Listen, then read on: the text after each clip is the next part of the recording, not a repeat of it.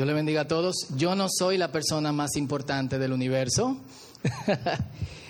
Eh, por si acaso. Ah, a predicar un tipo y dijeron que era la persona más importante del universo. No.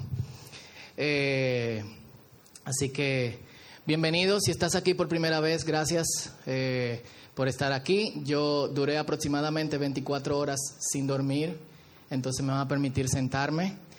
y le agradezco a todos los que pudieron los que estuvieron orando por, por mí y a los que también no oraron. Gracias. Totales, como dice un amigo que ya murió, llamado Gustavo Cerati. Eh, y quiero, quiero que tomemos, bueno, antes de, que, de, empezar el mensaje, me, me, tocó mucho lo que dijo Rafael con respecto, José Rafael con respecto a Dios. Y recordé algo que pasó con Benjamín el otro día. Yo estaba en el cuarto eh, estudiando y y Benjamín quería hacerme una un libro donde yo eh, escribiera, pero no había, no había hojas. Y yo no sé, él tenía una discusión con, con Leandra aquí eh, sobre si entra al cuarto, si no entra, si no sé cuánto, bla, bla, y dijo gritando, es que yo no quiero decepcionar a papá.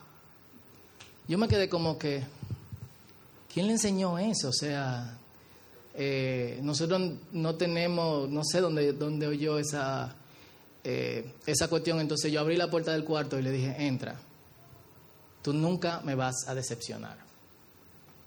Y tú no tienes que vivir para que yo te acepte o no te acepte, ya yo te acepté, tú eres mi hijo. ¿Tú entiendes eso?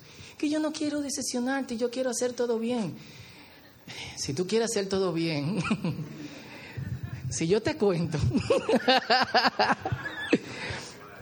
Eh, así que, eh, y ahora yo no, no sé, hay, un chip que me falta a veces y, hay cosas como que yo no, mucha gente dice, los hijos, como muestra el amor de Dios y lo que sea, pero en ese momento específico, yo pensé, wow, así Dios nos mira a nosotros cada vez que nosotros estamos corriendo de aquí para allá tratando de, de llenar las expectativas de sabrá Dios eh, que y, antes de que, de que estemos compartiendo la palabra del, Señor, conversando, hoy vamos a conversar, eh, me gustaría que recordemos eso, que podamos tener paz y descanso en la gracia de Dios. Amén. Y quiero que cierres los ojos 30 segundos. Yo creo que el micrófono está un poquito alto porque está haciendo... 30 segundos Cierra los ojos. Si no quieres cerrar los ojos, inclina tu cabeza. Me gustaría que recordásemos y que pensemos ¿qué estamos, por qué estamos aquí. Y no estamos aquí por compromiso. No estamos aquí para llenar las expectativas de Dios. Tampoco estamos aquí por religiosidad. Por lo menos no es que lo que, lo que lo que se debería de tener en mente. Al menos que te hayan invitado, estás aquí porque quisiste. Y estás aquí para celebrar con otros creyentes lo que Dios ha hecho en tu vida o en la de ellos.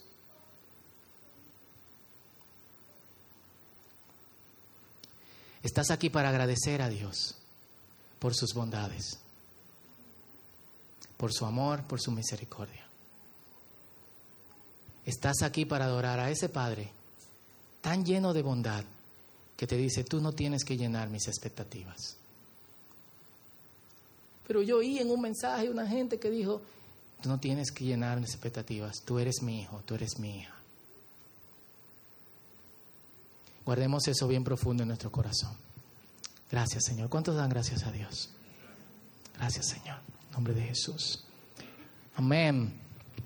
Y yo quiero hacer tres preguntas. Estamos en, en, Santiago. Nos vamos a volar algunos capítulos. Vamos a romper la, la, secuencia, principalmente porque me gustaría que tengamos algunas palabras de, de ánimo. Y, Santiago es un poco fuerte. El tipo es pela y pela. Yo no sé si ustedes se han sentido, pero es como que un boche todos los domingos. Entonces vamos a repetir un ching, pero es al final que está casi de, de Santiago. Los boches vuelven la próxima semana, por si acaso.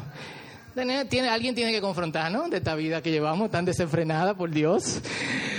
Eh, Tres preguntas y nuestro hermano Eric está aquí en el medio y los que levanten la mano me gustaría que usen eh, el micrófono. Vamos a dar dos minutos a cada pregunta y antes, Wellman está aquí después de un par de semanas con, con Maxwell.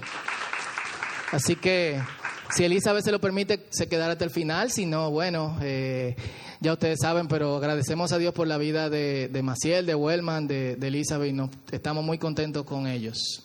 De verdad que, de verdad que sí. Tres preguntas. La primera, ¿qué haces o a dónde vas cuando estás triste? Levanten su mano, alguien.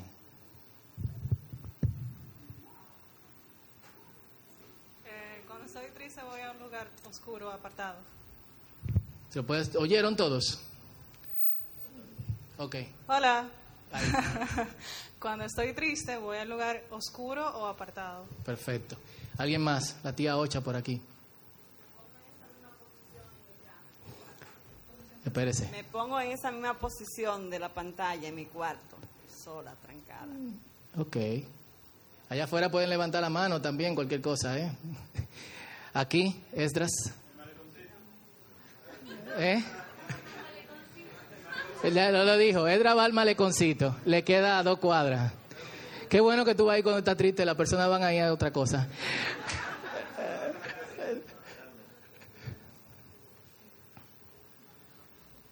Cuando estoy triste le, digo- le pido mucho al Señor paz y trato, pongo, me sobrepongo y me pongo más alegre, o sea, pongo alegría en mí sin aún tener, o sea, saco de abajo. Y hago algo que me haga sentir alegre, llamo a una gente que me a- recordar algo positivo que pueda hacer. La cuestión es que yo lo evado y Perfecto. Próxima pregunta. ¿Qué haces o a dónde vas cuando estás alegre? Sean honestos. ¿A dónde? Dice Edra que el maleconcito. ok. Vamos a dejarlo ahí, sus... ¿eh?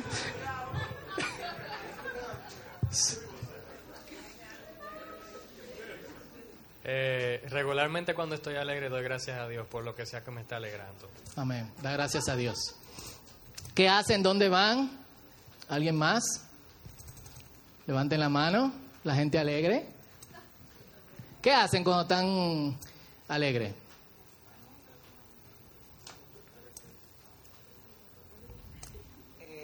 Comer comida rápida. Comer comida rápida. Sí. Postea en Facebook. Feeling happy. ¿Quién más?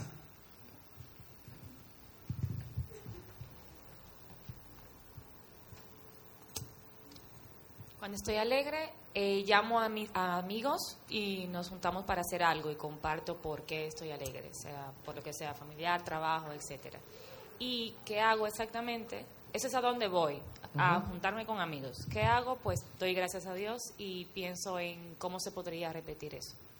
Bien. ¿Alguien más? Hay un himno cristiano que dice, alegría, eh, alegría.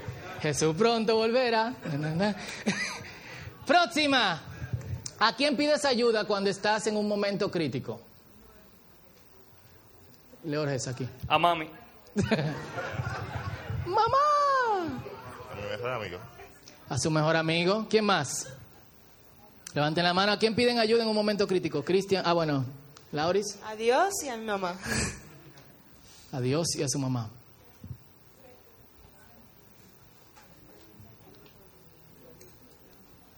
Depende del problema. Hay diferentes personas que podrían ayudarme, pero normalmente yo trato de orar. Trata de, de orar. Bueno, un aplauso a ustedes mismos, las respuestas. Eh, eh, usualmente, bueno, somos personas y las personas tienen patrones, hábitos eh, y todos tenemos como eso que hacemos cuando estamos tristes, que vamos a hablar un poquito más sobre eso, cuando estamos alegres o cuando estamos en una situación crítica. El pasaje que vamos a leer hoy nos ofrece un panorama y me gustaría que todos prestemos atención porque estas tres cosas que vamos a hablar hoy son críticas e importantes en la vida cristiana.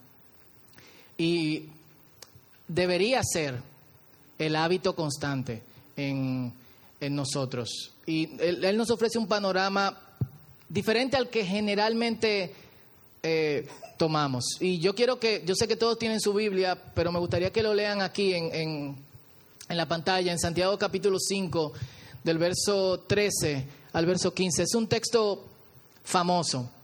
Me gustaría que lo lean conmigo. Dice, si alguno de ustedes está triste o en medio de ansiedad, póngase a orar. Si está alegre, cante alabanzas. Me gusta, perdón, no, no estoy haciendo alarde ni nada con esto. Me gusta, en el griego dice, ¿estás triste? Ora. ¿Estás alegre? Canta alabanzas o alaba. Como muy chum, pum, chum, pum. Si alguno está enfermo, que llame a los líderes de la iglesia para que oren por él. Entonces ellos le ungirán con aceite y le pedirán al Señor que lo sanen. Si oran con confianza, que podríamos tomar también como si oran con fe, Dios les responderá y sanará al enfermo. Y si ha pecado, también lo perdonará. Vamos por parte. ¿Estás triste? Ahora, la tristeza es, de hecho, un componente un componente raro porque en momentos de profunda tristeza, a pesar de que hay momentos de tristeza en que usualmente vamos a Dios, inmediatamente, o a pesar de que vayamos a Dios en momentos de tristeza, la mayoría de nosotros prefiere estar solo. De hecho, hay muchas personas que en momentos de tristeza no quieren ser consolados. Yo no sé si a usted le ha pasado eso frente a una persona con mucho con mucho dolor o después de una experiencia traumática fuerte, tratando de decir algo que esa persona necesita oír y siendo rechazado. ¿A quién le ha pasado eso? Ha pasado a, a todos. Es raro. Y, y, de hecho, hace semanas hablaba con los Kadosh sobre eso y me encontré en el tiempo devocional, estoy leyendo eh, junto con la Biblia un librito, lo pueden bajar en internet lo que, lo que quieran, ya es de dominio público, que es de Agustín Dipona, que se conoce como San Agustín, se llama Confesiones. Y en lo que me tocó el viernes, casualmente, me encontré con algo que había compartido con, con, los K2 sobre, sobre esto. Agustín narra en el libro de cómo era su vida antes de ser cristiano y todo el tiempo que su madre oró desconsolada para que él viniera a los pies de, de, del Señor. En medio de todo esto, uno de sus amigos enferma se bautiza, él se burla de él porque el amigo se bautiza, él creía que su amigo iba como a seguirle el coro en la burla y el amigo se enojó, así que se enemistaron y unos días después su amigo volvió a tener fiebre y murió. Lo que hizo que Agustín, este era su mejor amigo, entrara en una profunda depresión. Y este libro se escribe a manera de confesiones a Dios. Y él dice, le dice al Señor, ¿de dónde viene pues el que del amargor de la vida, lo tengo aquí, podamos sacar frutos tan dulces como el gemir y llorar, suspirar y quejarnos. Nos es dulce todo esto porque esperamos que tú nos escuches. No sé si entienden, pero eh, yo me sentí identificado porque hay momentos de tristeza donde lo que te alivia es llorar. Y donde no te alivia la alegría, ni el baile, ni el can, ni el coro. Tú no quieres hacer nada más sino llorar y que te dejen tranquilo. Esto es clara verdad de la plegaria, pues con ella nos proponemos llegar hasta ti. Pero ¿qué había en el fondo que aquel dolor mío por el bien perdido, en aquel luto que pesadamente me oprimía? Porque yo no esperaba hacer con mis lágrimas revivir a mi amigo, simplemente me dolía y lloraba por una alegría irremesiblemente perdida. El llanto en sí mismo es amargo. Pero ¿acaso nos llega a deleitar cuando nos cansamos de las cosas que antes teníamos? Usted está en un español un poquito viejo y poético, hoy nos sentimos incómodos con, con eso, pero me llamó la atención que él da en el clavo, esto se escribió hace 1600 años, el tipo da en el clavo a una situación que sigue en nosotros. Y que debería, sinceramente, debería ser lo contrario. ¿Qué nos dice la Biblia sobre, sobre esto? Y por favor, yo sé que, que hay personas que van continuamente a la tristeza. Y esto no es hacia ustedes, al contrario, la intención es para todos que recobremos el ánimo, porque nos sentimos tristes, perdemos cosas, cambian situaciones de la vida, ¿o no? Y la Biblia nos dice que vayamos a un lugar seguro. ¿Cuál es el lugar seguro? La oración, pero también nos da algunos consejos. Nos anima a no pasar mucho tiempo en la tristeza. Efesios capítulo 4, versículo 31 dice, dejen de estar tristes y enojados. En la Reina Valera dice, por tanto, abandonen toda amargura. Ese sentimiento de... va. Y también nos dice a nosotros, a pesar de que podamos resultar rechazados, en Romanos capítulo 15, versículo 12, versículo 15, si alguno está triste, acompáñenlo. A mí me gusta mucho, y el otro día estudiábamos esto en el Instituto Bíblico, cuando veíamos los diferentes géneros en, en la Biblia, me gusta mucho lo que hacen los amigos de Job hasta el capítulo 3. Ellos hacen algo inusual. Ellos ven a Job de lejos. Y Job, no sé si ustedes han leído ese libro en, en, la Biblia, ha perdido todo, está sentado en el piso y tiene lo que nosotros llamamos ñañara, o sea, tiene sarna, a tal punto que tiene que rascarse con un pedazo de barro, con el pedazo de una, de una jarra. Imagínense cómo está Job, todo rasgado, prácticamente desnudo. Sus amigos lo ven de lejos y dice que se rasgaron su ropa, tiraron tierra hacia arriba, se sentaron en el suelo y no hablaron por siete días.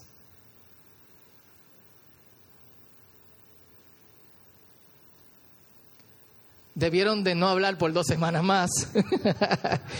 Pero es un ejemplo de, Y la Biblia nos da pauta. Una de esas pautas es la oración, como acabamos de, de leer. El Salmo capítulo 56, versículo 3 dice, el día que temo, porque el temor nos causa tristeza también y nos causa ansiedad y nos causa dolor. El día que temo, ¿qué hago? Confío en ti. Pero no solamente nos da la pauta de la oración, sino que nos da la pauta de la meditación. El Salmo capítulo 42, versículo 5 dice, el salmista hablando consigo mismo, ¿por qué te desanimas, alma mía? ¿Por qué te inquietas dentro de mí? Espera en Dios, porque aún debo alabarlo. Y el Salmo 103 del verso 1 al verso 2 dice, bendice alma mía al Señor y no olvides ninguno de sus beneficios. Hay momentos en que nosotros no solamente tenemos que orar, sino que tenemos que meditar en las bendiciones que Dios ya nos ha dado, porque en momentos de amargura olvidamos todo lo que lo bueno que nos ha pasado, incluyendo todo lo bueno que Dios ha hecho por nosotros, ¿sí o no? O solamente me pasa eh, a mí. Y el salmista habla consigo mismo. Él sabe que dentro de él, y yo no sé si a ustedes eh, eh, le pasa esto, el otro día yo estaba orando y dentro de mí yo sentía, esto fue rarísimo, yo sentía como alivio, paz, pero mi cuerpo estaba empezando a sentirse tenso. Y fue muy loco porque por dentro yo estaba, oh, qué bueno estar en la presencia del Señor, pero por fuera mi cuerpo estaba como que, como Bruce Lee antes de darle dos patas a alguien. Y en ese momento yo pensé, wow, aún en tiempos de oración, nuestra alma, nuestro interior, nuestro espíritu va hacia allá y nuestro cuerpo quiere ir en otra dirección. Entonces el salmista habla con la parte de sí mismo que tiene control sobre el resto de, de, los demás y le dice, no te desanimes, espera en el Señor, bendícelo, no olvides ninguno de sus beneficios. Y el Señor mismo dice en el Salmo capítulo 50, verso 15, llámame cuando tengas problemas, y yo te rescataré, y tú me darás gloria.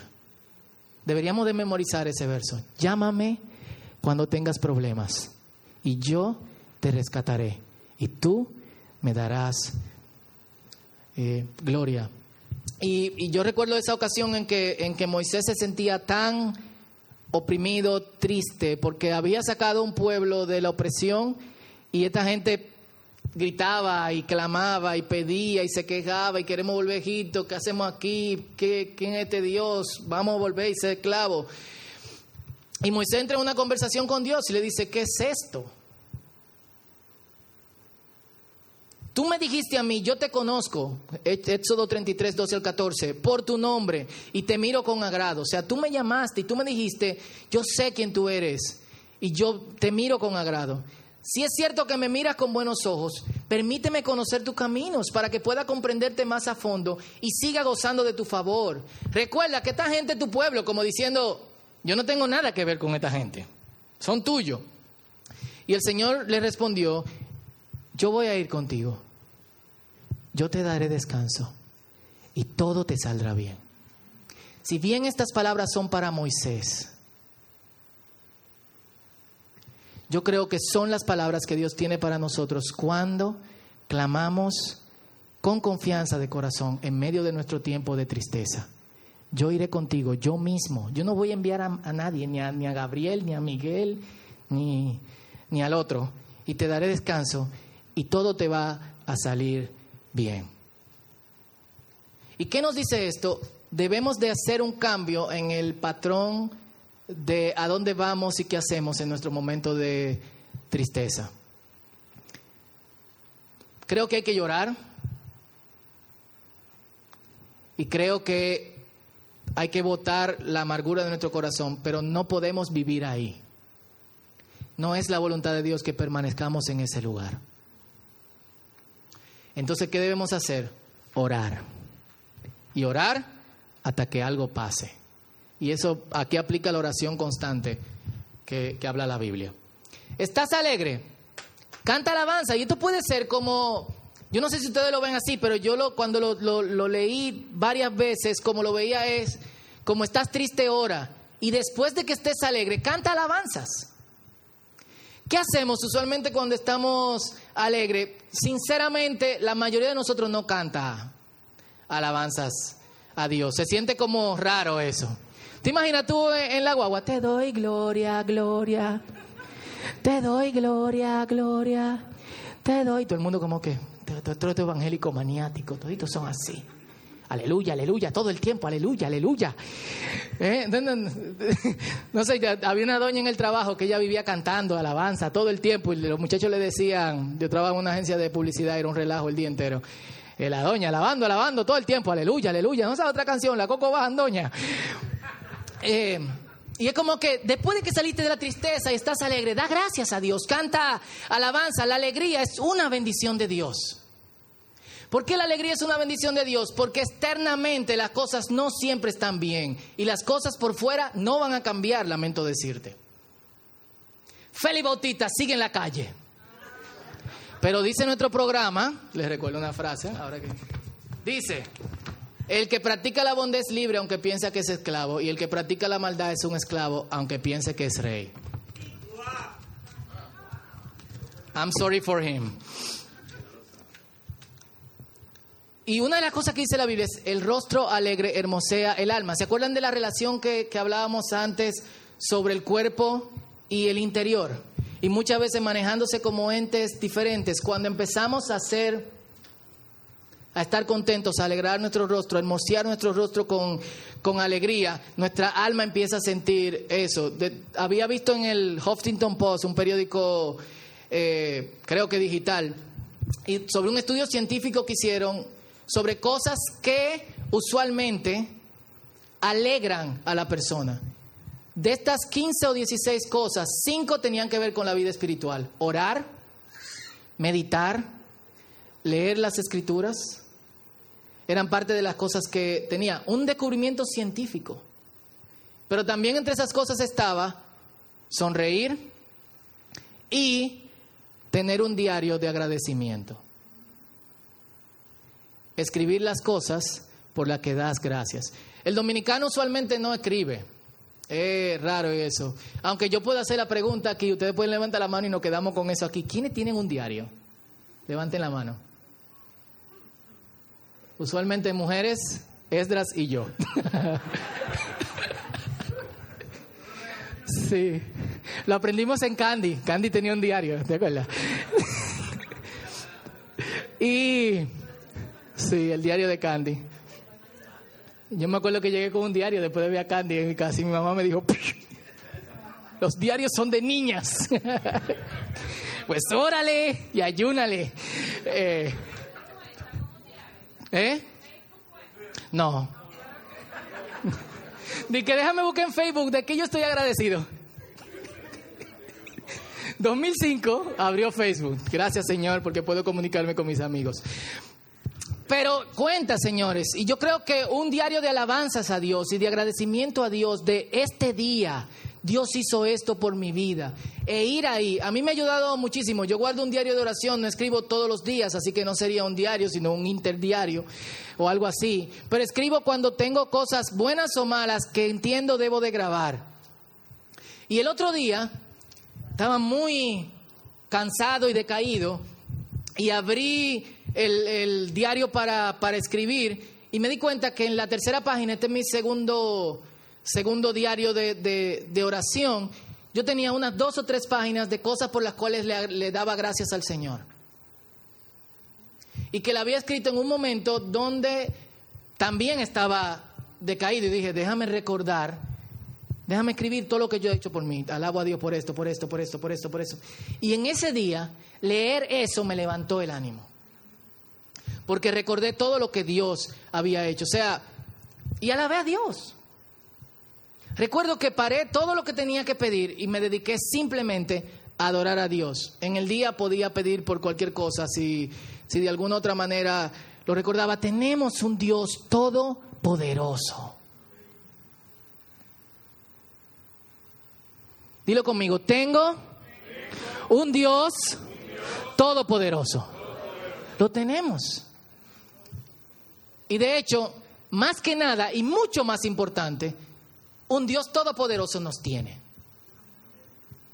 Más que nosotros tener a Dios, porque Dios no es de nuestra propiedad, Dios nos tiene a nosotros. Y qué ápero es que el creador de todas las cosas solamente piensa, cierra los ojos y piensa que Júpiter Dios lo agarró con su mano y lo puso ahí. Tú no te mueves y es la vuelta que tú das. La tierra, el sol, todo. Él lo dijo, pero quiero que te imagines que lo puso con su mano, lo fijó y lo dejó ahí. Y lo que veía en la lucha libre, tenemos datos importantes sobre Júpiter. 75 veces más grande que la Tierra. Júpiter. Había un luchador que se llamaba Júpiter. Y daban todos los facts. Ese Dios que fijó todos los astros y que puso la Tierra. O sea, nosotros ahora estamos flotando en el espacio, hermanos. No sé si eso te aterroriza, pero es la verdad. Y estamos dando vuelta. Y hay otras cosas que dan vuelta alrededor de nosotros y no chocan con nosotros. Dios puso todo en orden, ese es el Dios que te tiene. Ese es el Dios que te tiene. Enfermo, que la comunidad de creyentes ore por ti. Creo que para atrás. Sí.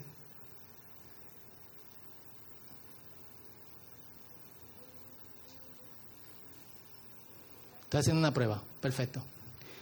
Enfermo, que la comunidad de creyentes ore por ti. Así como la alegría se comparte, la oración eh, también. Y tenemos que notar que hay como un ciclo. Ora, adora, ora. Y hay oraciones en las que tú necesitas la compañía de, de alguien más. Hay que notar que esa oración es con confianza, con fe. Y si estabas aquí o has leído Santiago, en Santiago capítulo 1, ¿cómo es la oración de fe? Sin dudar. Y empieza con pedir sabiduría. Y eso es lo que ayudará a que Dios sea que sane el enfermo. Una característica importante de esta eh, oración es que también dice, si ha pecado, será también perdonado. Él no ha perdido perdón, la persona. Pero junto con la sanidad física, Dios también nos da integridad interna, que en la Biblia es mucho más importante. Y se habla de unción. Yo no sé, muchos aquí son nuevos creyentes y nunca han visto esta cuestión de ungirlo con aceite. Es una práctica cristiana antigua que de hecho deberíamos, eh, deberíamos hacerlo de vez en cuando.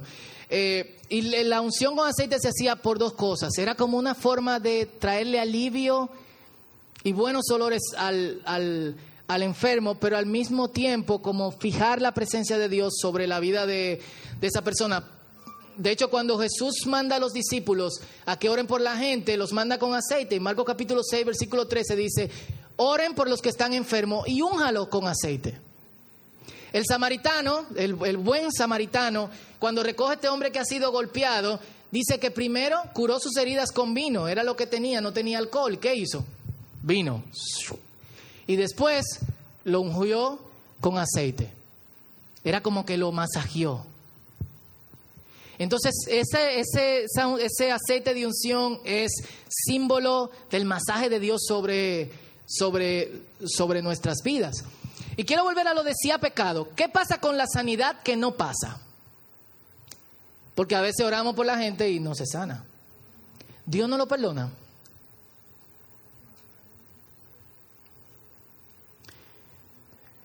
Eh, si comparamos este texto con, con otros del Nuevo Testamento, nos daremos cuenta que el perdón del pecado es más importante que la sanidad física. De, hecho, Jesús una vez en día de reposo frente a un hombre eh, paralítico o con la mano seca y le dice, tus pecados, te... bueno, no, frente al paralítico, y le dice, tus pecados te son perdonados. Y todo el mundo, oh, Dios mío, este hombre per- perdonando pecados. ta, ta, ta". Y él le dice, ¿por qué se quejan? ¿Qué es más fácil? ¿Perdonar pecados o sanar a un hombre? Pero para que ustedes vean que yo tengo poder, párate. Y se paró. Santiago no hace ningún comentario sobre la sanidad que no pasa. Sí podemos comentar aquí que el, resultado de la oración depende de la voluntad de Dios. Pero aún así Santiago afirma que si el enfermo se ora por él con confianza, con fe, será sanado. Eso es lo que a él le, le, le importa. Nuestra respuesta a estas tres cosas depende de... Todavía, agarra ahí. O creo que sí. Nuestra respuesta a estas tres cosas depende de dos cosas. Uno, enfoque continuo en Dios. ¿A qué me refiero con eso? No es verdad que si no has estado constantemente conectado con Dios antes de tu profunda tristeza, vas a ir a la oración en el tiempo apropiado. ¿Me entienden? Lo repito otra vez. No es verdad que si no estás enfocado en Dios constantemente, antes de llegar a un tiempo de profunda tristeza, lo primero que vas a hacer después de llorar y después de lamentarte es orar.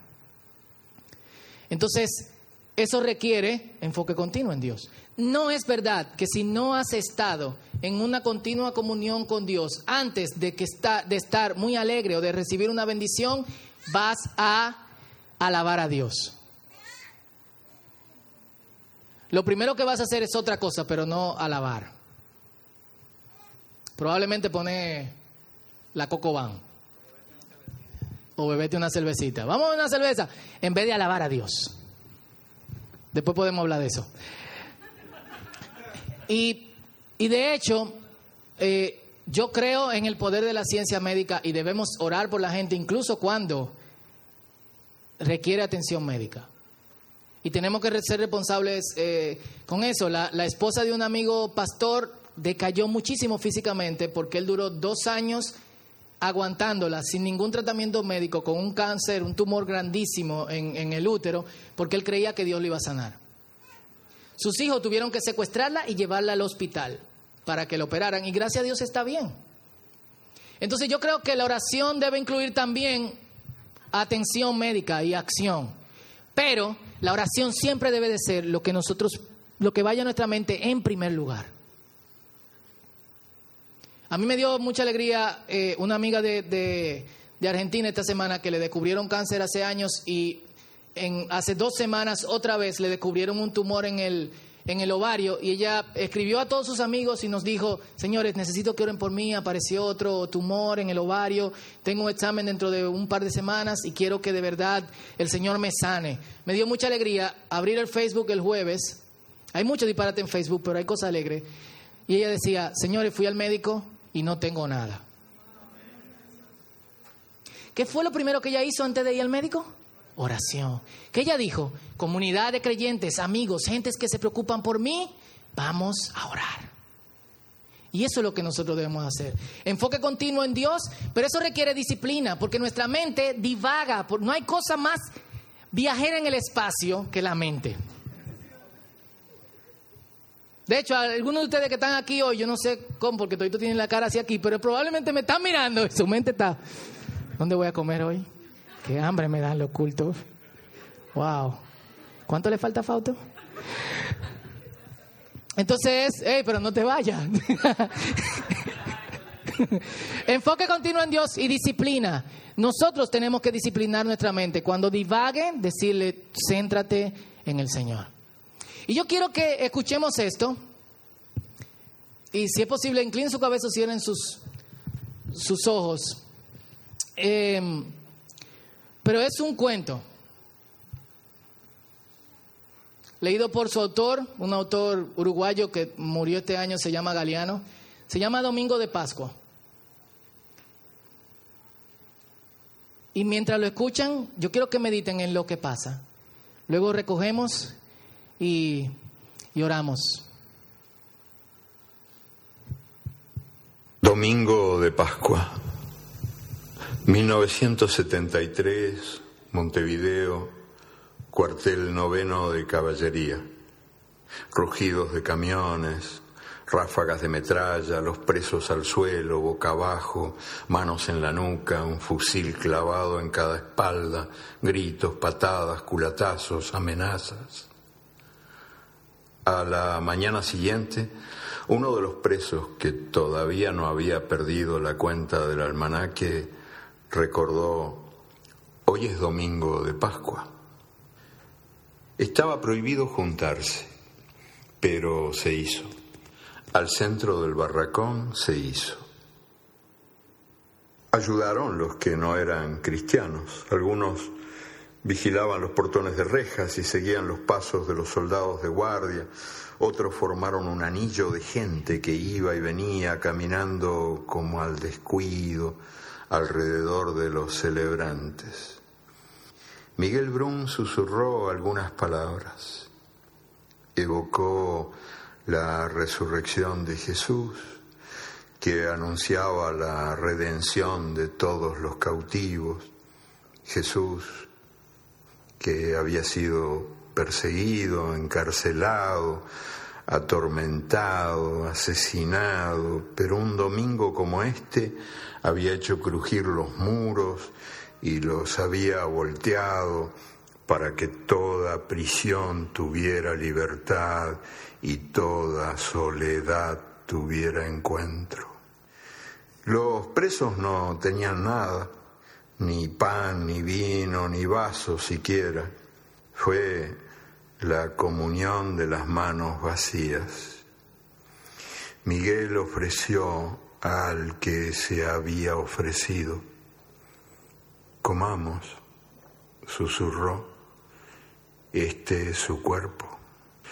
Y los cristianos se llevaron la mano a la boca y comieron el pan invisible.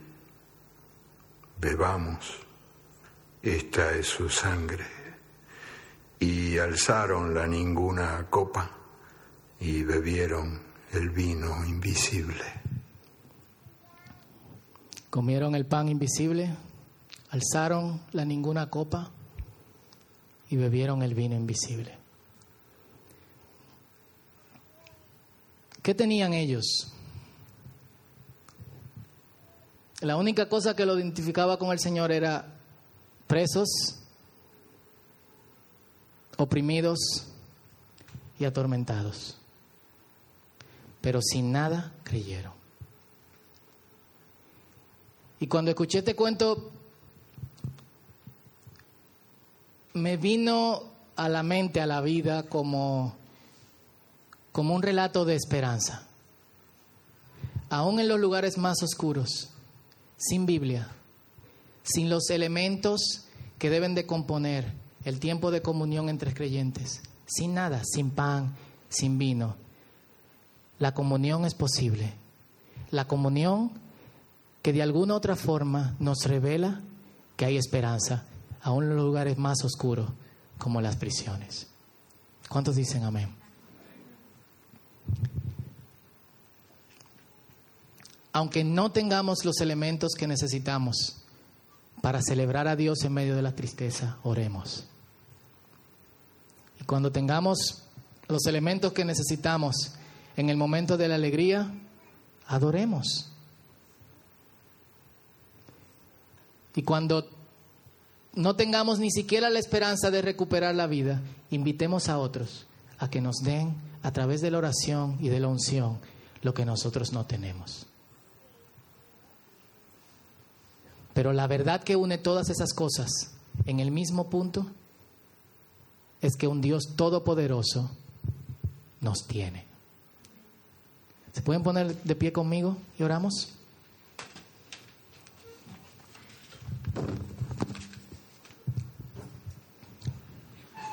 Y yo creo que cosas como esta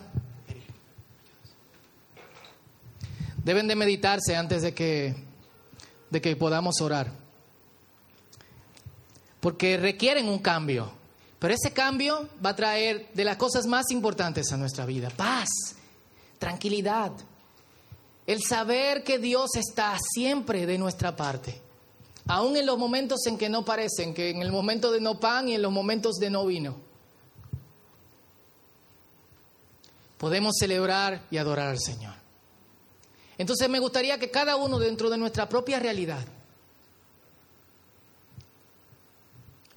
podamos examinarnos y pensar dónde vamos en tristeza, dónde vamos en alegría, qué hacemos en momentos críticos de nosotros y de nuestros seres más queridos. Y luego quiero que, que oremos juntos por un cambio de hábitos, un cambio que requiere un enfoque continuo en Dios, un cambio que requiere sobre todas las cosas disciplina. Amén. Este es tu tiempo con Dios.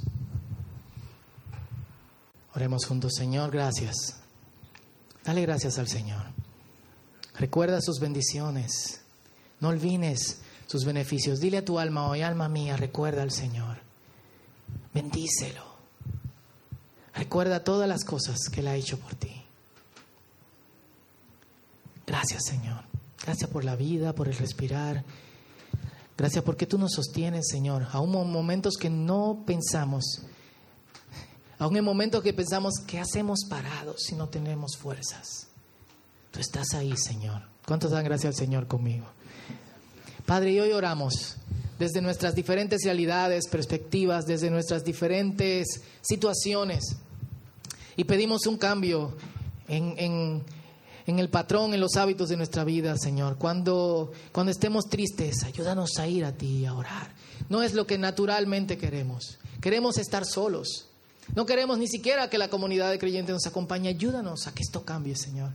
Ayúdame a invitar a otros a orar en medio de mi tristeza, a ser abierto, a ser honesto.